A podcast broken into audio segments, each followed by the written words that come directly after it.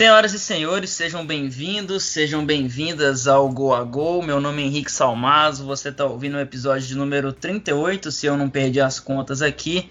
E é um prazer estar com vocês mais uma vez, semanalmente. Algumas novidades aí essa semana. Tá tendo sorteio lá no nosso perfil do Instagram, GoAGoPod. É, conversa muito com, a, com o tema do episódio de hoje, mas também você pode concorrer a uma camisa tanto do Barcelona, Real Madrid United de Juventus. Você escolhe, se você ganhar, você escolhe qual dessas camisas tem que ser dessa temporada e do seu tamanho, enfim, corre lá que já tá rolando. Então, a gente está aí com essa novidade e mais algumas também. Vou chamar Igor e Luiz aí, fala mais um pouco dessas novidades e também, né, hoje vamos falar sobre um cara que joga pouca bola, né? Pouca coisa esse cara aí que nós vamos falar hoje. Fala Henrique, Luiz, amigo ouvinte, estamos com um convidado aí hoje também que já já você vai apresentar. Pois é, né, estamos lá com um sorteio no Instagram de uma camisa e que a gente está pretendendo anunciar o vencedor na próxima segunda-feira, né, dia 12. Dia, dia 12? E, dia 13, dia 13, na segunda, dia 13. É, e tentando lançar o Guagu numa plataforma nova, né? Que seria a Twitch. Né, que é, esses negócios de streaming online assim tá ganhando uma proporção muito grande nessa quarentena aí com a galera ficando mais em casa e a gente vai tentar explorar bem essa plataforma. Então vamos inaugurar o nosso canal na Twitch na próxima segunda com a gravação do episódio e logo depois com o sorteio, mas isso não vai alterar em nada a nossa rotina de estar aqui semanalmente é, com o episódio gravado e lançado nas principais plataformas para podcast, né? principalmente o Spotify hoje em dia. E vamos aí falar da, daquele argentino que a gente nem gosta dele muito. O Igor tentou mudar o dia porque 13 é galo e eu não vou deixar isso passar. É bom citar aqui. Mas a gente está migrando a gravação também lá para a Twitch, porque pelo chat de lá fica muito mais fácil e dinâmica a participação de vocês ouvintes. Então, não deixem de ir lá, ouvir a gente falar merda lá também, para poder ajudar a gente aí. É isso. E para falar sobre, enfim, Messi, Barcelona, seleção argentina, enfim, tudo isso. Hoje eu estou aqui com o Gabriel Correia, eu tenho exatamente o mesmo sobrenome dele, incrível que ele deve passar pelo mesmo que eu passo há 24 anos, que é falar que não tem I, né? Não coloca I no meu nome, porque meu nome não tem I. Meu nome é Correia sem I e o seu também, então é, fala aí pra gente como é que é essa rotina de corrigir todo mundo e seja aí bem-vindo mais uma vez ao Go a Go. Você já participou aí de maneira um pouco indireta num outro episódio que você enviou um áudio pra gente. Agora vamos bater um papo mais longo. Seja bem-vindo mais uma vez.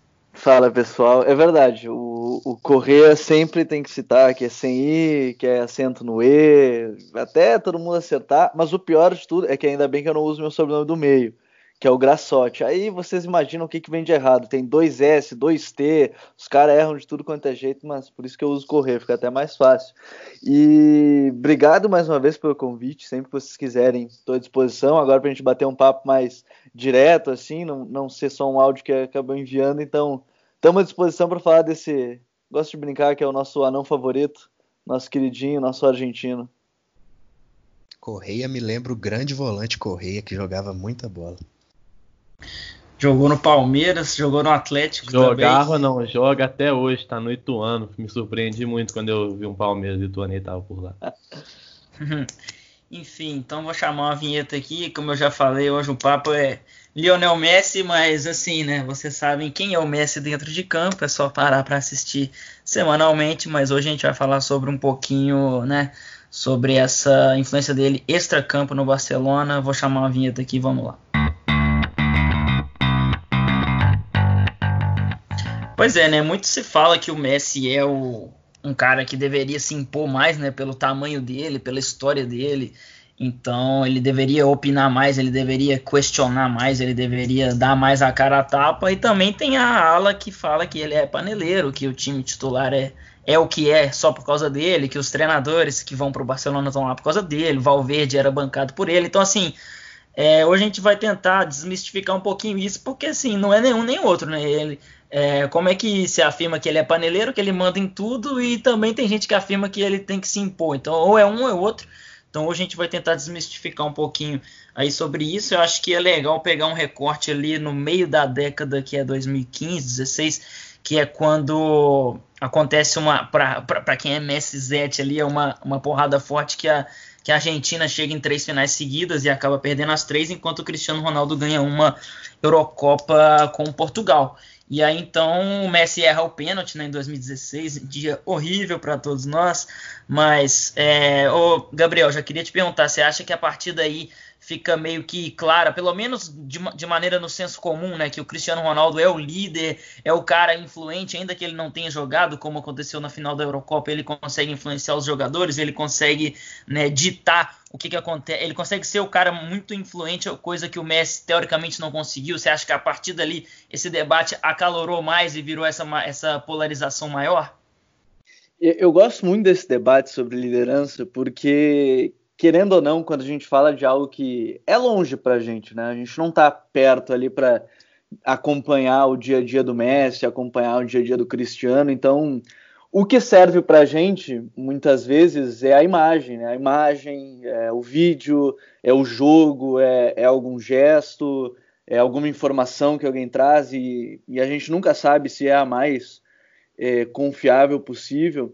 Mas esse período ele é muito interessante porque é marcante. Quando eu falo de imagem, todo mundo quando fala de liderança lembra do Cristiano Ronaldo no jogo que foi para os pênaltis com Portugal, onde ele tá falando com o João Moutinho e aí fala que não, não importa se ele errar e tudo bem e, e aquela coisa toda de de fato de um líder. Eu acho que isso é inegável. Ele é um líder.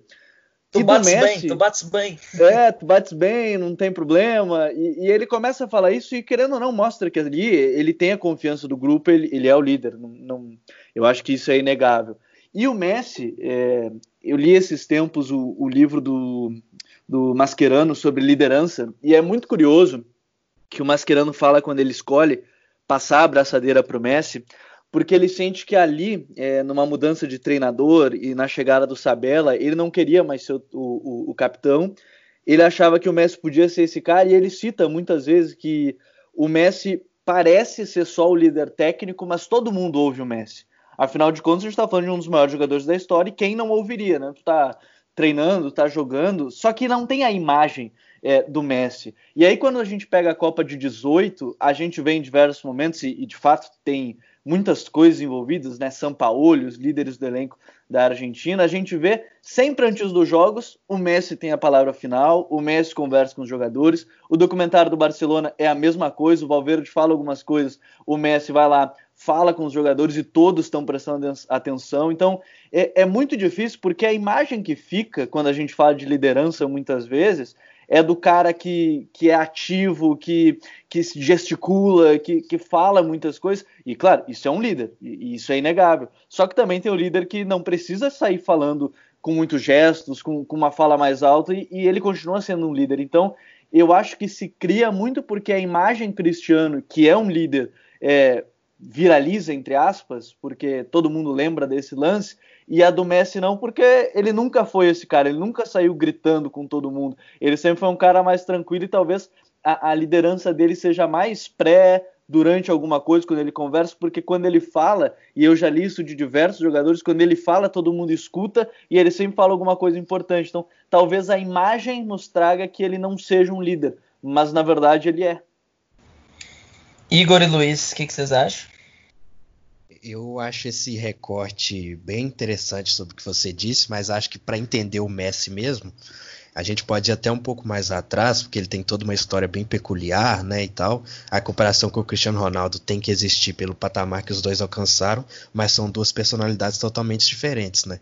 Quando a gente vai lembrando a trajetória do Messi, a gente vê que, tipo, ele encarou o fracasso pela primeira vez em 2010 apenas na Copa do Mundo, quando ele era, talvez 2010 é o ano que ele tem maior vantagem como o melhor do mundo para o segundo, né? Porque ainda não é aquele Cristiano Ronaldo super artilheiro, é, tem, tanto que o mesmo com o Messi perdendo a Champions e a Copa, ele acaba vencendo o prêmio. E a galera pedia Chave, Snyder, né, que são jogadores que não chegam perto do nível do Messi, mas é ali que ele encara o fracasso pela primeira vez, volta a encarar quando ele erra o pênalti contra o Chelsea em 2012 e depois ele chega só para a Copa do Mundo. Tem também a questão da Copa América em casa na Argentina, lá em 2011, né, se eu não estou enganado, isso 2011, que foi o grande, o ápice ali da crítica local em cima dele. Então vai por esse lado. O Messi conhece, tem esses episódios esporádicos onde ele é muito criticado, é muito crucificado individualmente por fracassos coletivos e ali se molda uma opinião sobre a personalidade dele e ele vai tentando lutar contra isso ao decorrer dos anos. Porque, por exemplo, quando ele leva a Argentina para a final da Copa de 2014, mesmo sendo uma Argentina ainda com muitas referências como é, Mascherano principalmente, Zabaleta ali era um cara experiente também, de Maria, todos esses jogadores viveram todo o ciclo juntos, foram campeões olímpicos em 2008 na China, junto com, com o Messi, por exemplo. Ali já é um Messi buscando uma maturidade maior, assim como quando ele ganha a Champions com o Soares e com o Neymar, já com o Barcelona sem chave como titular e tudo mais. Então, todos esses episódios vão traçando a, a, o amadurecimento do Messi como personalidade, como líder, e que no final das contas a gente ele tem o grande baque ali de novo justamente na Euro, quando o Cristiano vence a Eurocopa e ele perde a Copa América errando um pênalti, chorando no final do jogo, enquanto o Cristiano, mesmo fora de campo, estava lá guiando o jogador, estava mandando mais que o treinador naquela situação. E depois a gente vê a situação do Barcelona nos últimos anos e como ele, junto do Piquet, né, acaba sendo o principal líder. Então tem todos esses episódios peculiares que vão moldando aos poucos o, o, amadurecimento do Messi como líder e, além de tudo, a idade também, né? Hoje ele já tem 32 anos e, e acaba que, até por não conseguir oferecer tudo em campo, ele já é um cara mais de cadência, não é aquela mesma velocidade, está sempre buscando mais a criação de jogadas. Ele tenta compensar com esse poder fora de campo e as implicações disso a gente vai discutir durante esse episódio aqui procurando um pouco de notícias sobre o que os jogadores achavam de jogar com o Messi, dessa liderança dele, eu achei uma entrevista do Langley que eu, eu acho que é mais ou menos por aí mesmo que ele, eles, jogadores, sabem que ele não vai ser o cara, aquele líder das palavras, mas que com gestos técnicos e com o dia a dia ali, eles se acostumam ao jeito do Messi e a saber mais ou menos, por exemplo, quando ele está, está partindo para cima, e eles se inspiram nas, na maneira do Messi de, de estar jogando, ali, é através daquilo que eles se inspiram no Messi, não através das palavras.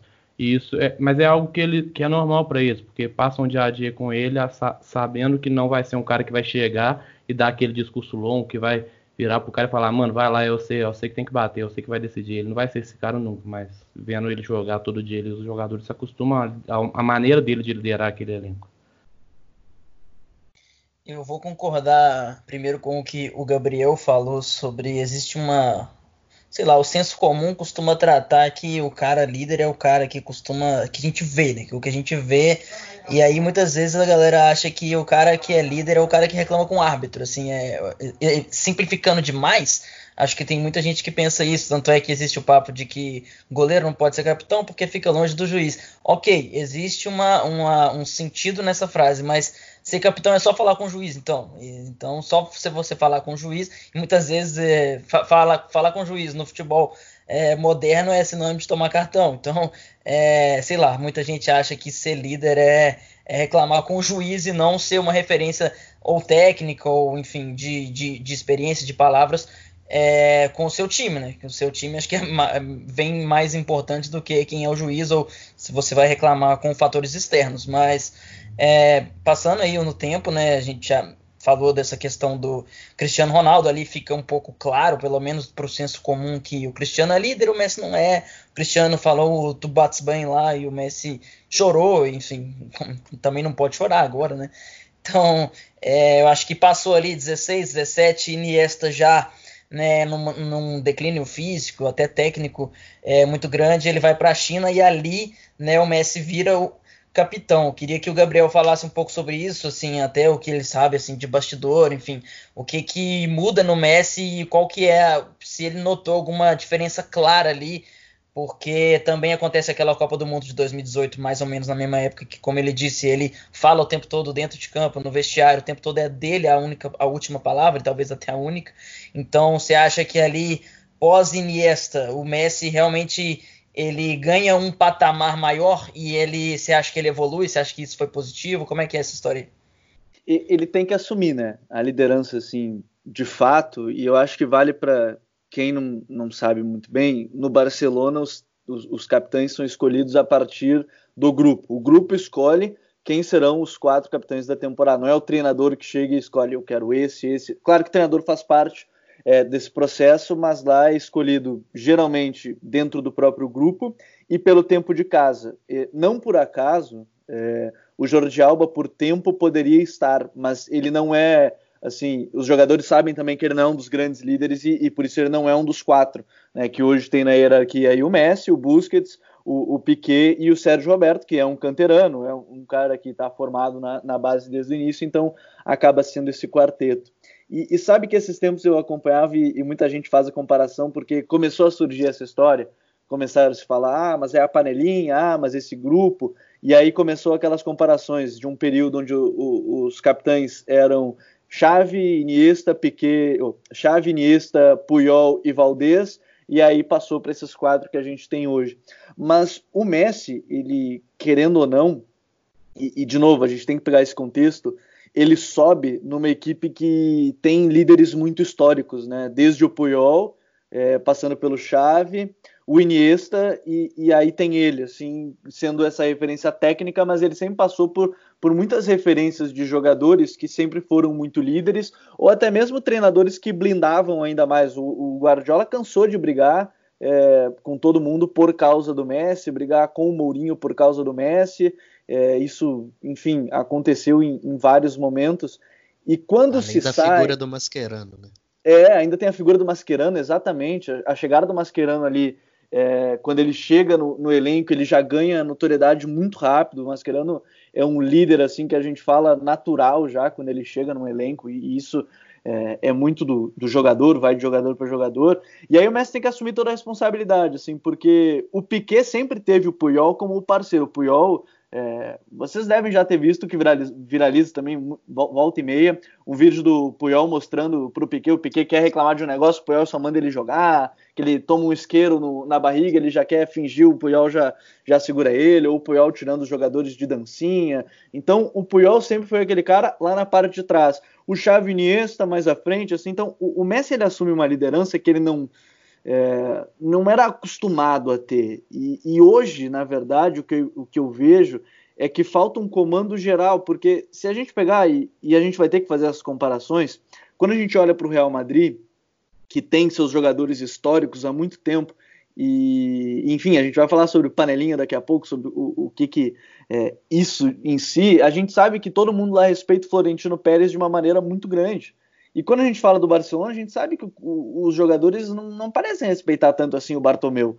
É, e, não, e a briga do Guardiola antes ainda com o Rossell foi muito grande. Né? É, e aí isso foi um dos motivos para ele sair né, logo depois, assim, naquelas temporadas. Então é, é, muito complicado porque é uma liderança que talvez ele não tenha trabalhado, mas ele foi assumindo naturalmente por sua qualidade. E, e, aí ele não. E é difícil trabalhar a liderança, né? Não, não é assim da noite pro dia, apesar dele ser rodeado de diversos caras. Então, eu tenho a impressão que. Não é que ele não estava pronto, mas é que talvez seja importante outros jogadores também terem esse entorno. Todo mundo tem, né?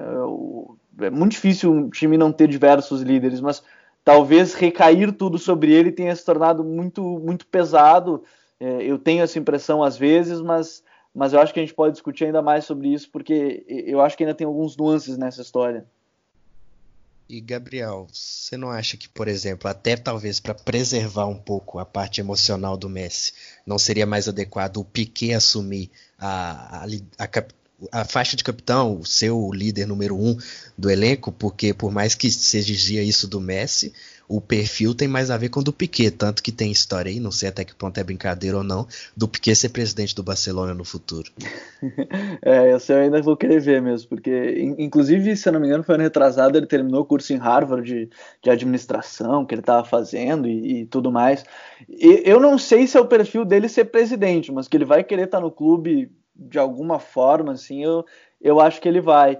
E a abraçadeira, é, talvez seja muito simbólico, né? E talvez não, é muito simbólico ter a abraçadeira, mas talvez seja importante para tirar um peso de alguém que é, já tem o peso de ser o dono do time e já tem o peso de que tem que decidir todos os jogos. Isso é importante. Mas aí se a gente pega, assim, é, fazendo comparações com um esporte que é muito competitivo e, e, enfim, todo mundo, imagino que tenha acompanhado agora o The Last Dance, o Michael Jordan, e, e, não tem uma braçadeira de capitão né, no, no, basquete, mas a gente sabe quem é o líder. O Michael Jordan era o líder, teoricamente, se tivesse uma braçadeira, seria o capitão é, da equipe, e, e, também tinha o compromisso de ser o melhor jogador é, de todos os tempos naquele momento e, e, de ter que decidir a todo instante. Então, é, eu acho que talvez o peso ele se torne ainda maior, porque quando a gente entra dentro de campo, a gente fala de um time totalmente desorganizado, um time é, que, enfim, a organização ela é mínima, compete quase que por osmose, assim, no, na liga, compete na Champions, porque tem o Messi, tem o Soares, esses caras eles decidem, querendo ou não, e o Soares não faz gol fora de casa em Champions há séculos, então isso já é um problemão. Mas quando a gente fala desse peso, eu acho que é importante também citar que o peso vem também porque o time é tão desorganizado muitas vezes, é, ou pelo menos às vezes falta algo mais, que torna, torna ele tem que decidir a qualquer instante. E, e, sem um contexto favorável, é claro que ninguém consegue render o seu máximo. Você começa a começar, você começa a procurar problema em tudo também, né? Já tem os problemas dentro de campo e para tentar explicar esses dentro de campo, você ainda inventa, não inventa, né? Porque no Barcelona realmente tem muitos problemas extra-campo, mas começa a dar talvez até mais palco do que precisa para essas coisas.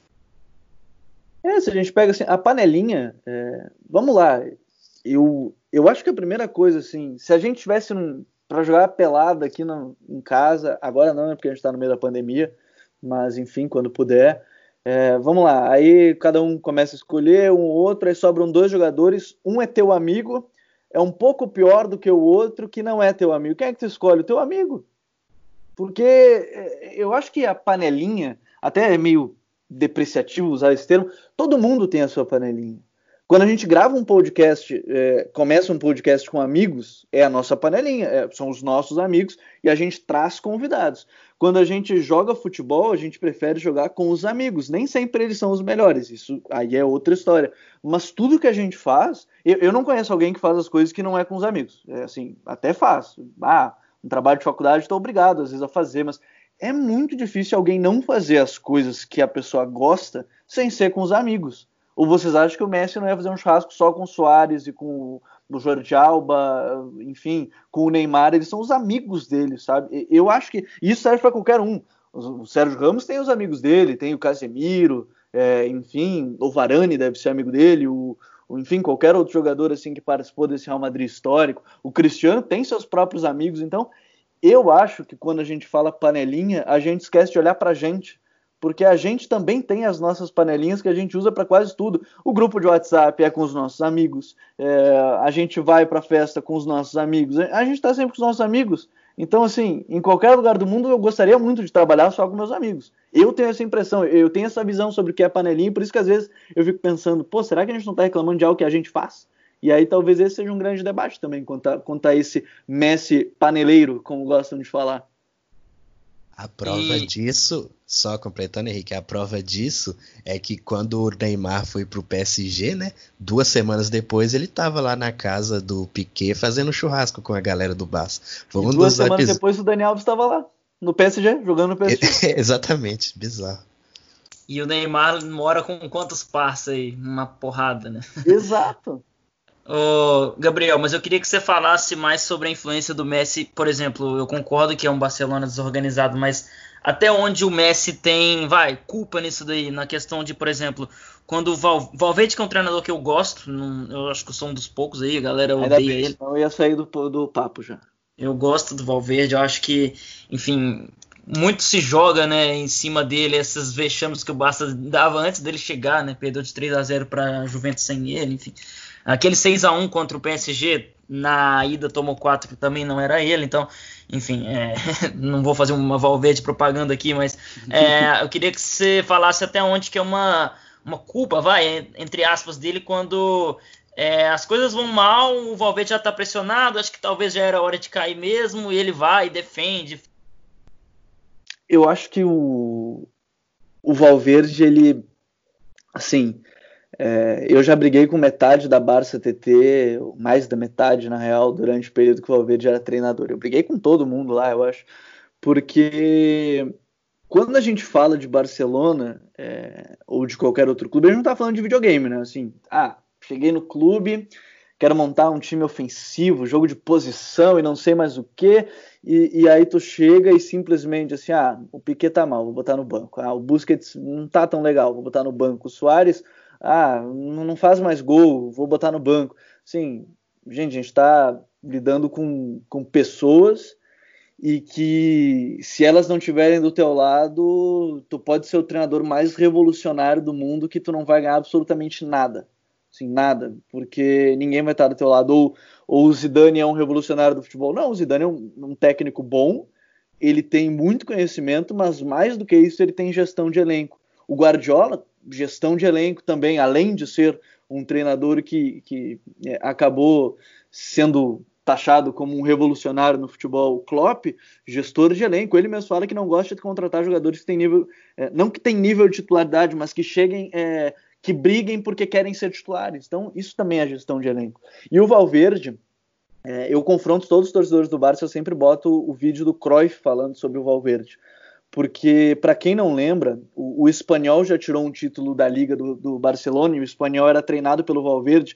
E aquele espanhol, é, quem puder é, assistir, era um time muito ofensivo, era um time que jogava com muitos toques, era um time que fazia muitos gols, e naquele momento o Cruyff até falou que era uma equipe que ele via e que era muito bonita de se ver jogar e que ele achava que o Valverde tinha nível para jogar no treinar o Barcelona. Aí alguns anos ele treina o Bilbao, o Bilbao ele, ele é campeão da Supercopa, inclusive em cima do Barcelona, com um sonoro 4 a 0 inclusive no jogo de ida, o Adures fazendo gol de, do meio campo, mas ele era um gestor. É, naquele momento, e talvez nos próximos dois, três anos, o Barcelona não, não tenha espaço para um treinador que seja um revolucionário, entre aspas, um, um treinador que queira inovar, assim, é, sem querer taxar os treinadores, mas pegando exemplos que, que acho que fica mais fácil para as pessoas entenderem, é mais fácil o Alegre dar certo, é, e que é um grande treinador, mas que também é um grande gestor, do que o Nagelsmann, que é um grandíssimo treinador, mas que a gente não sabe como é a gestão de elenco dele dentro de um clube que tem uma bomba por dia, dentro de um clube que tem o caos. A questão, a questão é que o Alegre, ou enfim, algum, algum tipo de treinador assim, enfrentaria uma rejeição grande da torcida, que existe uma parte, você vai poder falar melhor do que eu, mas existe uma parte da torcida do Barcelona que se dependesse deles, o Barcelona jogava com, sei lá, o Messi e mais 10 caras igual o Rick Puig, tá ligado? Tipo, moleque de, assim, Rick Puig um jogador que tem me surpreendido muito, jogou muito contra o Atlético é, recentemente, mas assim, é, enfim, eles ignoram tudo isso que você falou, questão de, enfim, hierarquia, liderança e, pô, coloca os moleques lá porque eles são, sei lá, fofinho, loirinho, joga bem, mas, é, enfim, eu acho que se fosse um alegre da vida, a galera ia achar ruim porque, putz, jogava com três zagueiros, pipipi, aquela coisa. Então, acho que existe uma pressão mais externa aí que também atrapalha o andamento das coisas, né? Acho que você que vive de perto, não de perto literalmente, mas assim, que vivencia esse ambiente, vai poder falar melhor. É, e, e isso é, sim. E, e, eu não venho cobrar, eu acho que ninguém é, deveria ser impedido de ver o jogo como gostaria. Eu acho que isso é muito válido. É, é, historicamente o Barcelona sempre teve equipes que jogavam mais para frente é, e eu acho que às vezes até se confunde muito o que é o jogo de posição e que muitos torcedores pedem, porque ontem, é, quando a gente está gravando, a gente está gravando na segunda, é, ontem domingo, quando o Barcelona venceu o Villarreal, a única coisa que não tinha em campo era um jogo de posição. era Griezmann, Messi saindo toda hora da posição, o Sérgio Roberto, os alas, não, não tinha isso assim do, do jogo de posição. E funcionando bem, né? É, e, e, eu vou dizer, se a gente pegar o último um ano, um ano e meio, talvez tenha sido uma das melhores atuações do Barcelona. E o, o torcedor naquele momento não lembra disso. O torcedor não vai lembrar que, ah, mas não teve jogo de posição. Então, de uma certa forma, o torcedor quer ganhar. Eu acho que isso é a primeira coisa. Eu imagino assim, pelo menos. É, quando, o, quando o Barcelona fez 3x0 no Liverpool, eu não lembro de alguém falar assim, ah, mas o Valverde ganhou 3x0 do Liverpool. Mas quando perdeu de 4x0, aí falou, ah, mas o jogo de ida, mas ganhou de 3x0. E, e, eu acho que é a linha tênue, assim, de entender que futebol ainda é uma coisa competitiva. E isso não significa que tem que ser resultadista. Mas o futebol, ele é, primeiramente, um esporte competitivo. É um esporte onde tu precisa competir contra os adversários a nível de poder ganhar. Como tu vai fazer isso? Aí eu acho que é o próximo passo. Se a equipe consegue competir, o Valverde fez uma equipe que podia não controlar o jogo no 100% do tempo, mas ela era muito competitiva. Se a gente pega a eliminatória contra o Liverpool, foi 4 a 3 Não foi 4 a 0 foi 4 a 3 Foi 3 a 0 no jogo de ida e tomou 4 na volta. Então, como competiu no primeiro jogo? Por que conseguiu fazer 3 a 0 Por que, que tomou o 4 a 0 Aí eu acho que entra a parte psicológica, aí é o que a gente está falando de liderança. Ali, e esse elenco todo, e, e eu volto que o Igor falou sobre é, lidar com a derrota e lidar com o fracasso, o Messi não é acostumado a isso. Né? E por ser o, um jogador que sempre venceu, ele não é acostumado. Esse elenco não é acostumado. O Jorge Alba chorar no intervalo do jogo uma vantagem ainda de dois gols é sintomático. É muito sintomático ter um teu elenco está está passando de fase, tem dois gols a teu favor, está jogando razoavelmente bem, porque o Alisson fez no mínimo umas três defesas naquele primeiro tempo em Anfield, e, e tu tá chorando no vestiário como se não fosse dar. Aquilo naquele é momento, é naquele momento, provavelmente as, as imagens de Roma voltaram ali na cabeça é? dos caras, né? As, e, e, principalmente que o Alisson era o mesmo goleiro, assim, não só as imagens de Roma, mas assim, putz, será que vai dar tudo errado de novo? Será que, por exemplo, tomou um, um pau do Barcelona, do, desculpa, da Juventus alguns anos antes, então provavelmente ali eles com uma vantagem ainda interessante, eles falaram, ah, velho, já, já tô vendo esse filme todo de novo, que bosta, tipo.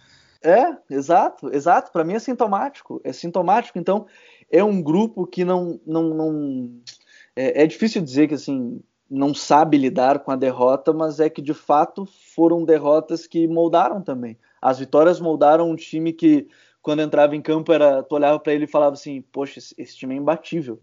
Quando entrava o time do Guardiola, assim, aquele Barcelona do, do Pepe, tu olhava assim: Porra, esse time é imbatível. Esse time não tem como ganhar desse time é, os mind games com o Mourinho nesse, nesse duelo Real Madrid e Barcelona, que você tem um podcast muito legal falando sobre essa, essa rivalidade.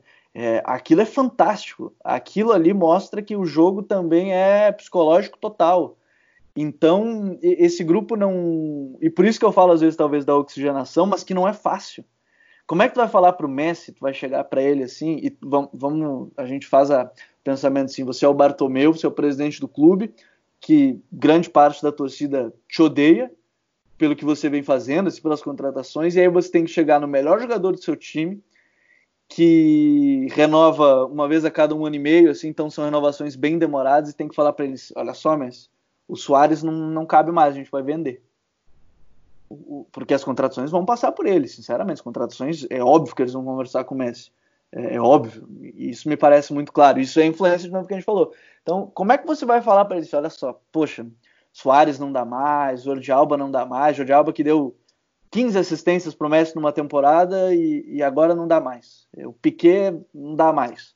O Busquets não dá mais. Assim, é muito difícil. E principalmente porque esse líder, também presidente, é, não, não tenha assim, o seu grupo. Uma coisa é o Florentino Pérez chegar para o Sérgio Ramos, Sérgio Ramos, a gente vai fazer isso. O Sérgio Ramos vai tentar bater de frente, mas ele é o Florentino Pérez. Ele não é o, algum presidente que ganhou uma Champions, ele é o presidente que ganhou seis Champions, se não me engano, cinco Champions, se não me engano, é, como presidente. Então, não tem como bater de frente com ele. Então, é um respeito que também é hierárquico. Se a gente fala da liderança como capitão, a, a falta de respeito com o presidente, não precisa ser com palavras, mas a gente vê em gestos, ela é, ela é também sintomática nesse, nesse ponto. A gente chegou num ponto que é o seguinte, né? A, a torcida do Barça tá de um lado e a diretoria e o elenco tá num caminho totalmente diferente e lá dentro do elenco e da diretoria também tem suas desavenças, né? E aí o que eu penso é o seguinte: a, por mais que a opinião da torcida esteja equivocada em vários pontos, ela tem que ser respeitada. Isso. Porque, porque, querendo ou não, eles querem que o Barça siga numa linha que deu muito certo por muito tempo. O futebol mudou, eh, se adaptou desde aquilo, justamente por causa daquele time, inclusive. Sim, mas quando a gente vai falar de time brasileiro, por exemplo, a gente não fala que falta para os clubes daqui traçar um norte, uma, uma ideia a longo prazo, e é isso que o Barcelona teve por um tempo, né? Às vezes é até exagerado também lá no passado, né? Aquele time do Ronaldinho não, não foi exatamente algo que iniciou a, o trabalho para o Guardiola chegar depois, foi uma quebra ali, é, inclusive, mas eu vejo dessa forma. E aí a gente entra até que ponto os jogadores prejudicam e travam uma volta do Barcelona ao topo do futebol europeu, ou se realmente é algo que não dava mais para escapar, que tinha que mudar tudo. E, e, eu acho que o que ilustra bem, a gente já falou disso aqui em outros episódios, o momento que o Barcelona vive, a situação de bastidores e de, de comportamento do elenco, é como que o Setien chega que tem um perfil meio avesso ao que o Valverde tinha, e nada muda. Não muda a escalação, não muda esquema de jogo, não muda comportamento dos jogadores, e a torcida acaba se virando também contra o treinador nesse caso. Imagina Eu chegar no elenco. Torcida... É. Pode falar, pode falar. Não, pode falar, pode falar, pode falar. Eu acho que a torcida do Barcelona tem que quebrar um pouco desse laço que ela tem com o passado porque para eles toda, toda a solução passa por, por algo que o clube já viveu. O tá, tá dando errado, mas tem, porque o time não joga como jogava em tal ano. O treinador não, não, não, dá, vamos trazer, sei lá, o torcedor que é o Chave. O, pô, o Griezmann não deu certo, vamos trazer, sei lá, o Neymar. Então eu acho que o time, a torcida, a, diretoria, eles têm que cortar esse laço que tinha com o passado. Afinal, o Messi já tem 33 anos também. Então, eu, eu acho que o Barcelona passa muito por, por um, um, laço muito, muito, um nó muito bem dado com, com esse passado e não consegue formar um time novo a partir disso. Mas fazer o contrário também não está dando certo, né? É, Gabriel, antes de você, antes de eu passar a palavra para você, eu também queria que você falasse, enfim, somando o que você já provavelmente já ia falar aí, é, sobre a questão, sobre o seguinte, sobre esse perfil de treinador do Barcelona, que ele vem tendo, não exatamente um perfil literalmente dentro de campo, né? Ah, o cara que joga no 4-3-3, o cara que joga posicional, o cara que não joga, mas sim um perfil de treinadores, vai, o Valverde e o Setien, eu acho que são bem diferentes dentro de campo, mas o que eles se assemelham é que eles sei lá, não, não, são, eles não são o Mourinho, eles não são o Guardiola, eles não são, vai, um Alegre que seja. Eles são treinadores que, em caso de algum vexame, algo do tipo, eles não, não têm tanta cancha, né, para lidar. Eu queria que você falasse sobre se o fato de ter um treinador ali um pouco, vai, coadjuvante, nesse sentido é um pouco da parte do que o Messi e companhia querem, ou seja, nós somos o elenco, nós somos a entre aspas panela, tem a expressão que eu não gosto tanto, mas assim a gente vai decidir e deixa um cara ali que vai mais é aquela coisa, né? Entregar o nosso colete e, e, fazer o básico que a gente vai assumir e acaba também ficando exposto se caso aconteça alguma, como aconteceu aquela reviravolta contra o Liverpool, enfim. Você acha que esse estilo de treinador, um cara vindo de um time vai de meio de tabela, um time emergente, é algo que é algo pensado, né? Algo que o Messi e companhia sempre quiseram para passar para eles a responsabilidade, seja na parte negativa ou na positiva. Eu acho que sim. Eu já ouvi muita coisa sobre isso, sobre o, o Messi, é, se a palavra é ajudar, mas é, fazer parte de negociações como essa. E eu gosto também de puxar o contexto. É, o Messi foi treinado pelo Guardiola, que é, fez, foi o cara que fez ele estourar, apesar do Rijkaard ter sido o treinador que, que, que, fez ele subir. E ele já jogou naquela Champions 2005-2006, mas aí teve lesões, naquele momento que o Messi lesionava muito. Depois do Guardiola, a gente vai lembrar bem que o, o treinador foi o Tito, é, que o grupo gostava muito e que sabe-se lá o que, que, poderia acontecer se o Tito permanecesse, né? Se infelizmente ele não os deixasse devido ao câncer que ele teve na garganta, sabe-se lá. E naquele momento também o elenco sentiu muito, tomou aquele 7 a 0 é, no agregado contra o Bayern, mas era um, um, técnico que, além de ter ideias muito parecidas com o que o Guardiola pensava, né? O Tito Villanova, ele também era um técnico muito querido pelo elenco. Dava para ver claramente o elenco estava muito abatido naquele momento. Depois do Tito vem o Tata, Tata Martino. E esse, é, pelo que muito que eu já li é, de muitas pessoas muito confiáveis de lá da Espanha, é, muito se fala de fato. O Messi indicou o Tata Martino. Tata Martino era semifinalista da Libertadores, né? Foi semifinalista da Libertadores com o Newells. É, era um treinador que tinha a escola bielcista, apesar de eu não achar muito bielcista, mas enfim, é, aquela coisa de taxar treinador é, não é muito legal como eu não acho, por exemplo, se tinha um Cruyffista, como, como se fala, mas enfim, acho que isso é outra história. Ali era um treinador também que eles gostavam, mas a gente viu que o, que o, que o Tata não estava preparado a nível europeu ainda, né? Talvez ele tivesse preparado a nível seleção, como ele foi bem na, na seleção da Argentina. Depois do Tata, vem o Luiz Henrique. E aí vem o primeiro pro problema, entre aspas, é porque o, o Luiz Henrique, ele é um cara muito enérgico, ele nunca teve problemas quanto a isso, e ele foi o primeiro a entender que o Messi precisava descansar. E o que e descansar é ficar no banco em alguns jogos, e para quem não lembra daquele emblemático jogo em Anoeta, onde o Barcelona perdeu por 1 a 0 estava perdendo por 1 a 0 e aí no banco tinha o Messi e o Neymar, eles brincando um com o outro, e ali é, surge já a informação que eles queriam estar tá jogando e que eles eram totalmente contra o que estava acontecendo. Da mesma forma que depois eles se, se acertam, é, Esse o Luiz Henrique mudou queria... a história do Barça naquela temporada. é, o jogo seguinte, se não me engano, até foi o jogo contra o Atlético, né? Que, foi, foi o primeiro o grande ato do trio MSN. Que saudade, que saudade, é verdade, primeiro grande ato. E ali o Luiz Henrique comprou uma briga que ele se saiu bem porque o Luiz Henrique para mim é um grande gestor, né? é um grande gestor e, e para mim é um grande treinador. Aí depois o Luiz Henrique tem o Valverde, que a gente já citou várias vezes, depois o Valverde vem, vem o Kik Setien. O que que para mim tem em comum com todos esses treinadores pós é, pós Tata Martino? Nenhum dos três conseguiu colocar em campo exatamente o que eles queriam. Por quê? Porque eu acho que da mesma forma que eles não tinham autonomia é, perante a direção, né, com o Rossell, depois com o Bartomeu, eles sabiam que esse elenco e os líderes que hoje estão lá, Piquet, Busquets, Messi, Jordi Alba, não eram mais os garotos de, de 2015, 2014, 2015. Né? Eles não tinham mais 26 anos, que o Messi podia dar 30 piques por jogo e fazer 10 gols. É, agora o Messi dá quatro piques longos, né? Eu digo corridas longas. Meu Messi, meu Messi favorito é o de 2015, opinião impopular aqui. Aquele lá é bom demais, pô. Aquele lá é é, é o, talvez o Messi mais completo, né? Eu acho que essa é uma sim, boa sim, é, sim, é quando ele vira arco e flecha, né? Quando ele é. consegue ser o cara da assistência, o cara do gol, e enfim, aquele lance contra o Boateng. Teve o gol contra o Atlético de Bilbao também, que foi Puskas, enfim. Papo para outro dia, mas esse é um, do, é um dos. o Puskas deles, na verdade. Sim, sim, que concorreu ao Puskas. O da Brasil roubou o, o Puskas, né? Deu pro Endolira naquele ano, se eu não me engano. Foi, pro, foi do Endolira. foi isso, mano. E... Mas é um dos meus Messi favoritos. e, e, sabe que nenhum treinador conseguiu colocar em prática o que eles queriam. E isso se deve a um elenco que precisa de adaptações. Assim, não é um, um elenco que tu consegue montar um time assim, ah, eu vou chegar nesse time eu consigo botar a marcação alta 90 minutos. Eles não conseguem mais.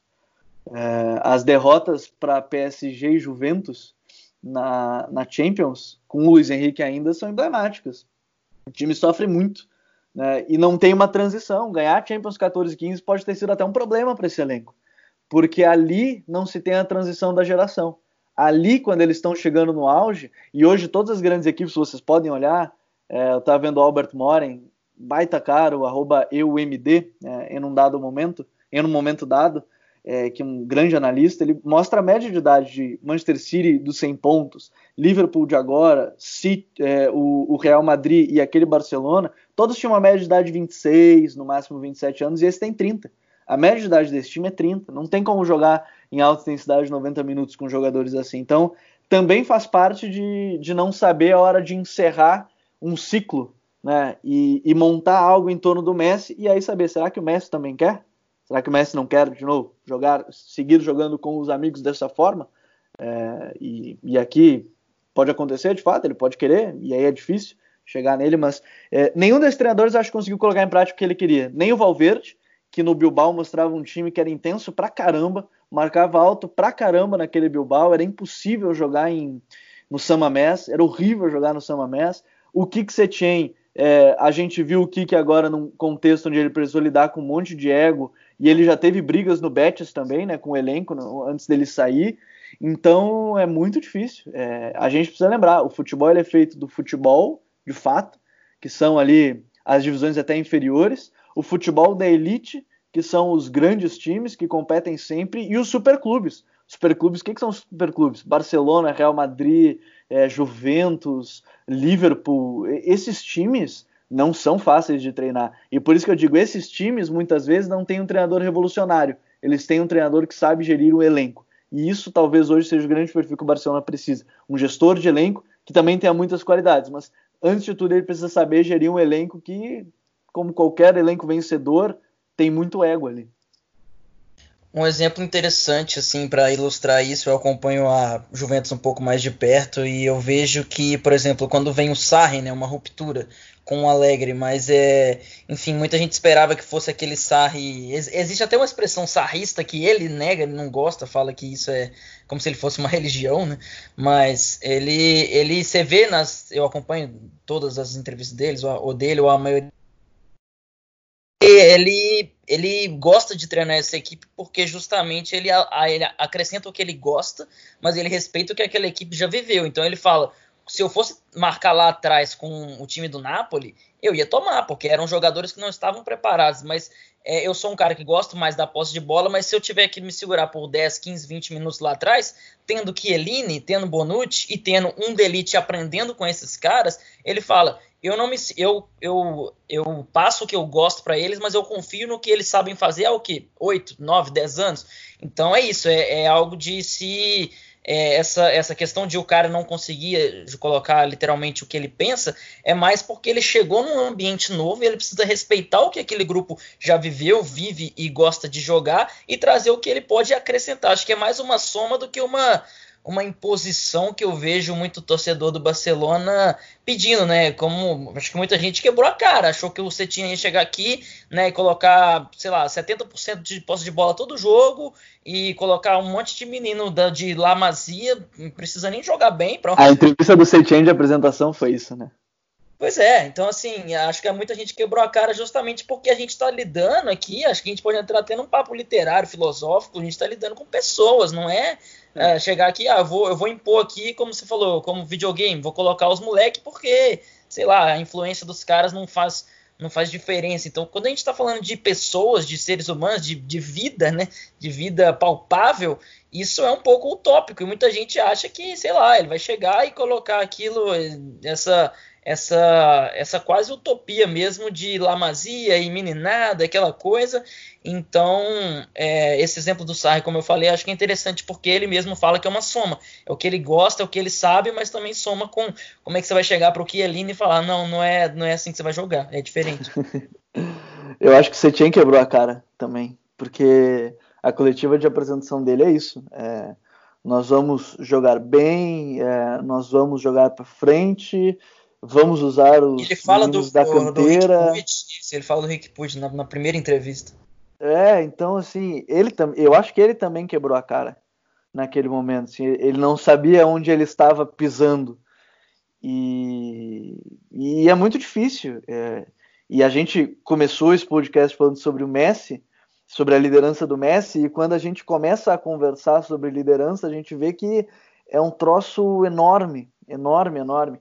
E aí eu tava, comecei a ler agora há pouco o livro do, do Phil Jackson, Onze Anéis, e quando ele fala sobre lidar com os caras, é, é porque ainda estou numa parte inicial do livro, ele fala sobre lidar com o Dennis Rodman, para quem não conhece Dennis Rodman, é o cara mais, olha, eu não sei nem que termo eu posso usar para o Dennis Rodman, porque ele realmente é um bad boy, entre aspas, assim, ele faz o que ele quer, a hora que ele quiser, na hora que ele, na época que ele jogava no Detroit Pistons, ele era um bad boy e agredia e, enfim, chegou a sumir de treino E o, Jackson fala que eu precisava lidar com esse cara, mas eu observava ele, eu não batia de frente com ele. Se eu batesse de frente com ele, eu ia perder ele.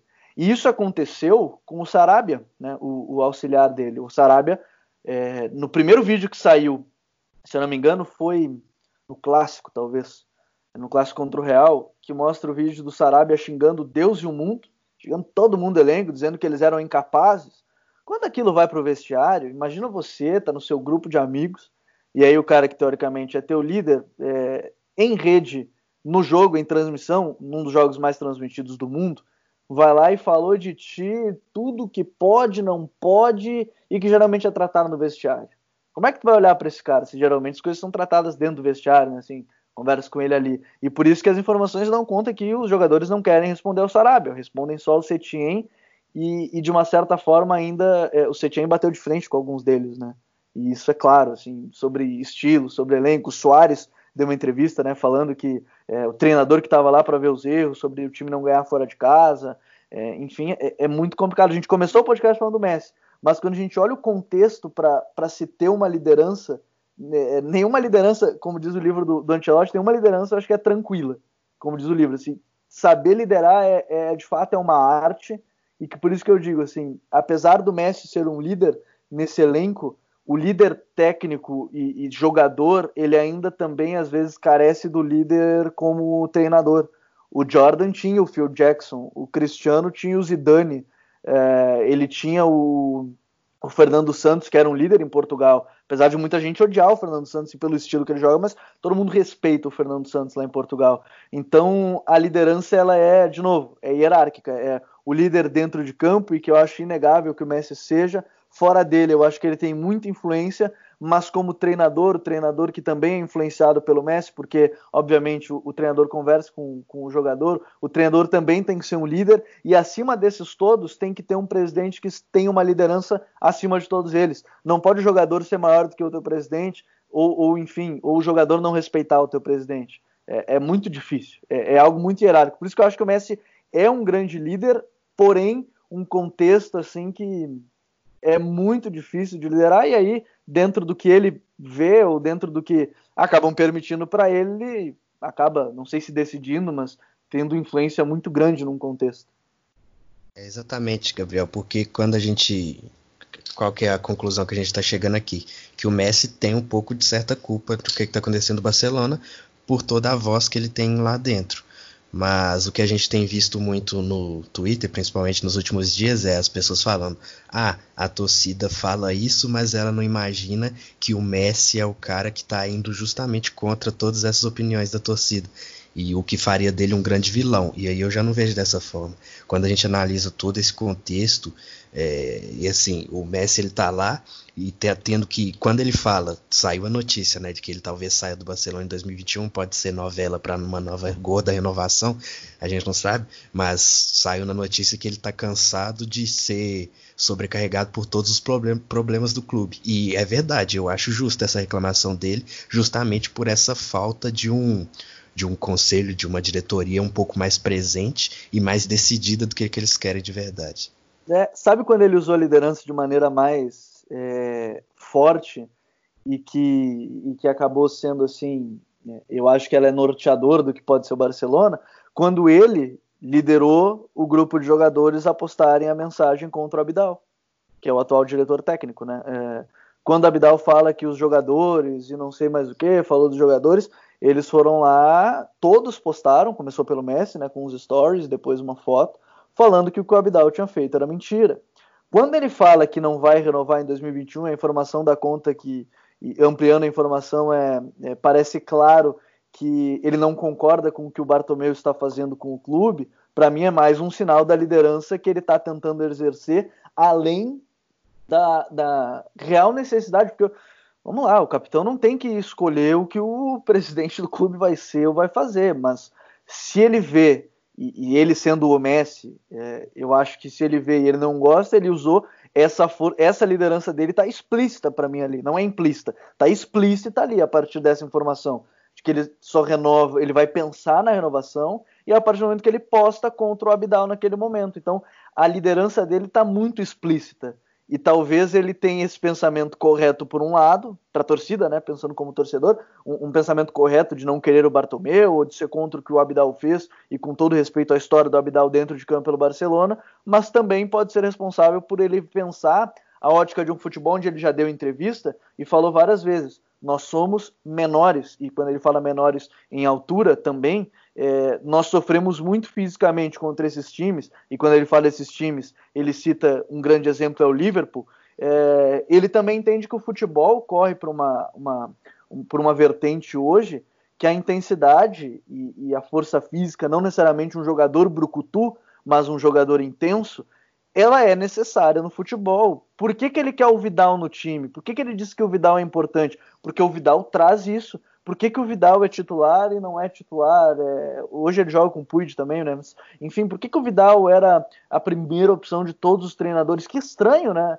Porque o Vidal é competitivo ao extremo, o Vidal, o, o Guardiola gostava, o Bielsa gostava, o Ancelotti gostava, técnicos totalmente diferentes, mas então, quando a gente para para pensar. Alegre também. Exerce, é, o Alegre. Então, o, o, Messi exerce a liderança dele de uma forma que talvez a torcida não goste, porque ele vê o futebol por uma ótica que é também competitivo, porque todo mundo quer ganhar. Afinal, ele jogou com, com o Sabella, onde jogava num 4-4-1 que ele estava livre, mas era um time que defendia, como ele joga no Barcelona, do Guardiola, que é um time totalmente com a bola. Então, ele entende que o futebol é competitivo. O Messi, e, e aí que tá, a liderança dele é explícita para muitas coisas Basta ler a entrelinha do que ele fala. Quando ele fala que o Vidal é importante porque fisicamente ele é muito importante e os times são menores, ele está mostrando que o elenco, para ele, tem que ter jogadores nesse molde. Quando ele fala que o Abidal está errado, posta e coisa que ele quase nunca faz, ele quase nunca aparece nas redes sociais, é um claro sinal que ele não quer o Abidal. Quando ele fala que não vai renovar e o Bartol, curiosamente, até a próxima eleição, é um sinal para mim claro que ele não quer que o Bartomeu fique. Então, é, é muito explícito para mim só, só tem que se interpretar um pouco. É só, é só pegar cada frase dele e tu ver que tem algum pingo da liderança dele. Gabriel, para finalizar aqui, queria que você deixasse aí pro, pro que a gente vai ver nos próximos dias. La, La Liga, acho que a gente vai concordar que já era. E, consequentemente, você acha que isso faz com, com que o Cetinha saia? Que acho que, sei lá, essa é, esse é o pré-requisito para ele ficar ou não. E, enfim, falar um pouco sobre seleção. É, sim, tem, tem Champions League também contra o Napoli. Vai que, né? Não, não duvido de nada. Mas, enfim, você acha que é, lá, perdendo lá, lá a Liga e não ganhando a Champions, seja lá qual for o resultado, sair na, na semi, enfim, você acha que você tinha cá e aí vem um outro treinador desse mesmo perfil? Ou, enfim, o que, que você pensa aí para os próximos anos? E também falar um pouco sobre seleção argentina também. Será que dá para sonhar com mais uma Copa ou, ou é, Messi na seleção a gente já pode dar como página virada? Eu conversava com minha namorada esse dia, a gente falou, a gente vai fazer o documentário The Last Dance da Argentina. É o grande momento de tentar fazer algo histórico. Ver se o Messi ganha a Copa do Mundo 2022. A gente falou isso em 18 também, né? Foda. É verdade, exatamente. E em 2019, e... indo nos jogos. E na Copa América, e, e, e sempre, né? Quem sabe agora. 2021, mas enfim, a gente tá repetindo isso desde que o Messi virou jogador da, da seleção principal. É, eu não sou o maior fã do Kik Setien, acho que.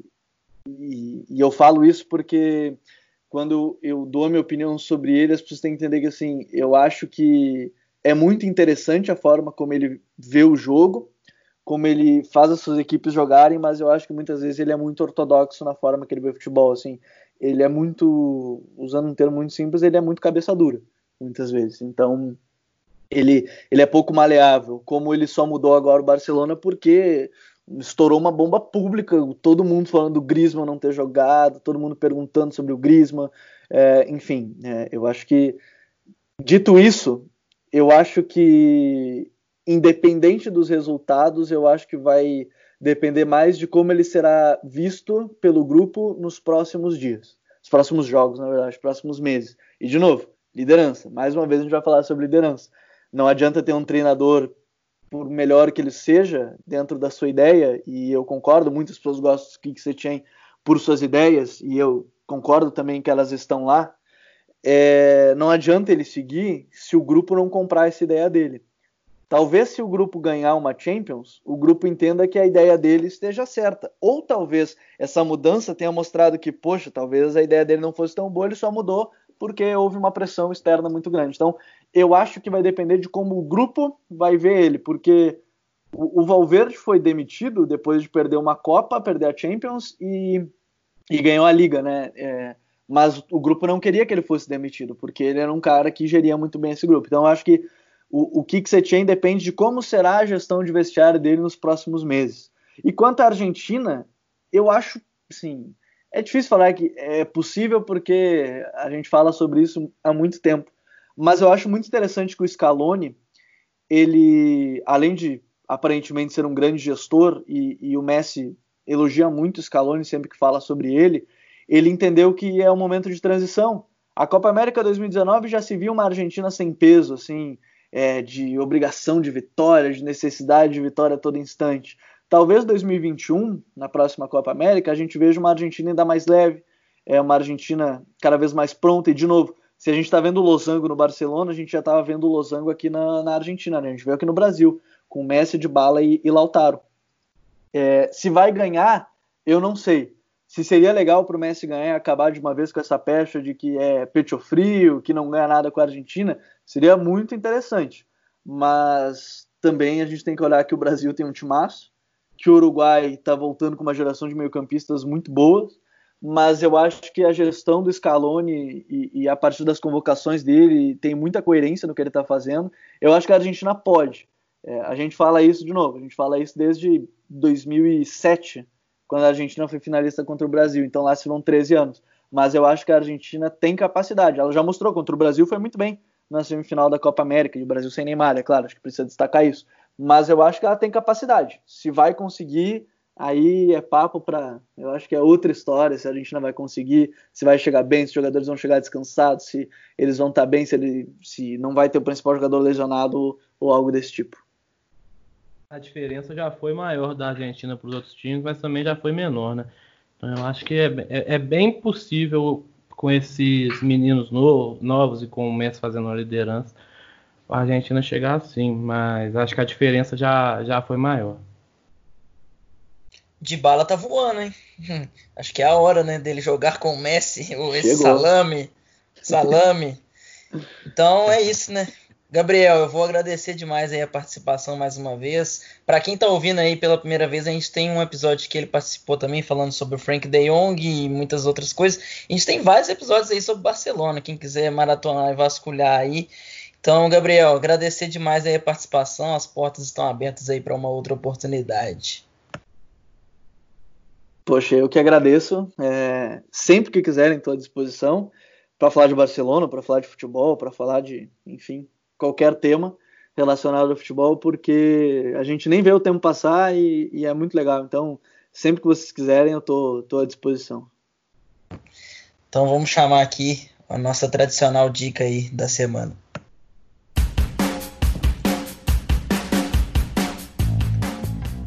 Então, hoje eu vou deixar aqui o, o, livro que eu tô lendo aqui, né? Na verdade eu li, provavelmente vocês já, já leram aí numa, enfim, colégio, algo do tipo, que é o livro do Jorge Amado, Capitães da Areia, né? Um livro que foi literalmente queimado na, na era Vargas aqui, né?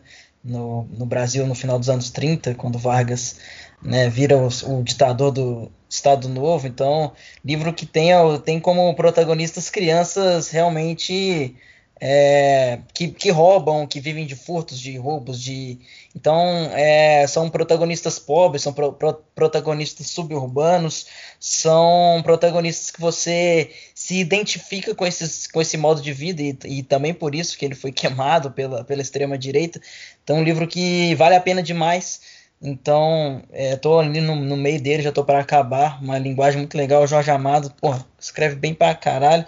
E é, vou perder toda a minha modéstia aqui. É, falei lá no meu, no meu Medium, escrevi sobre essa volta bizarra do futebol carioca e falei que o futebol carioca, além de respeitar né, as vítimas dessa, dessa pandemia, ele precisa se respeitar, saber o tamanho dele, saber o tamanho do Flamengo, saber o tamanho do Maracanã e não agir como se ninguém tivesse vendo, né? Porque o que parece é isso. Parece que, pô, vamos jogando aqui, a galera tá preocupada com outra coisa. Não, você é o Flamengo, você é o Maracanã, você é o Vasco. Vocês são entidades que precisam, além de respeitar, serem respeitadas, serem exemplos, né? Então eu escrevi um pouco vezes sobre ninguém isso. tá vendo mesmo, né? Porque o jogo não tá Literalmente, passando. né? Não, não, não tem transmissão.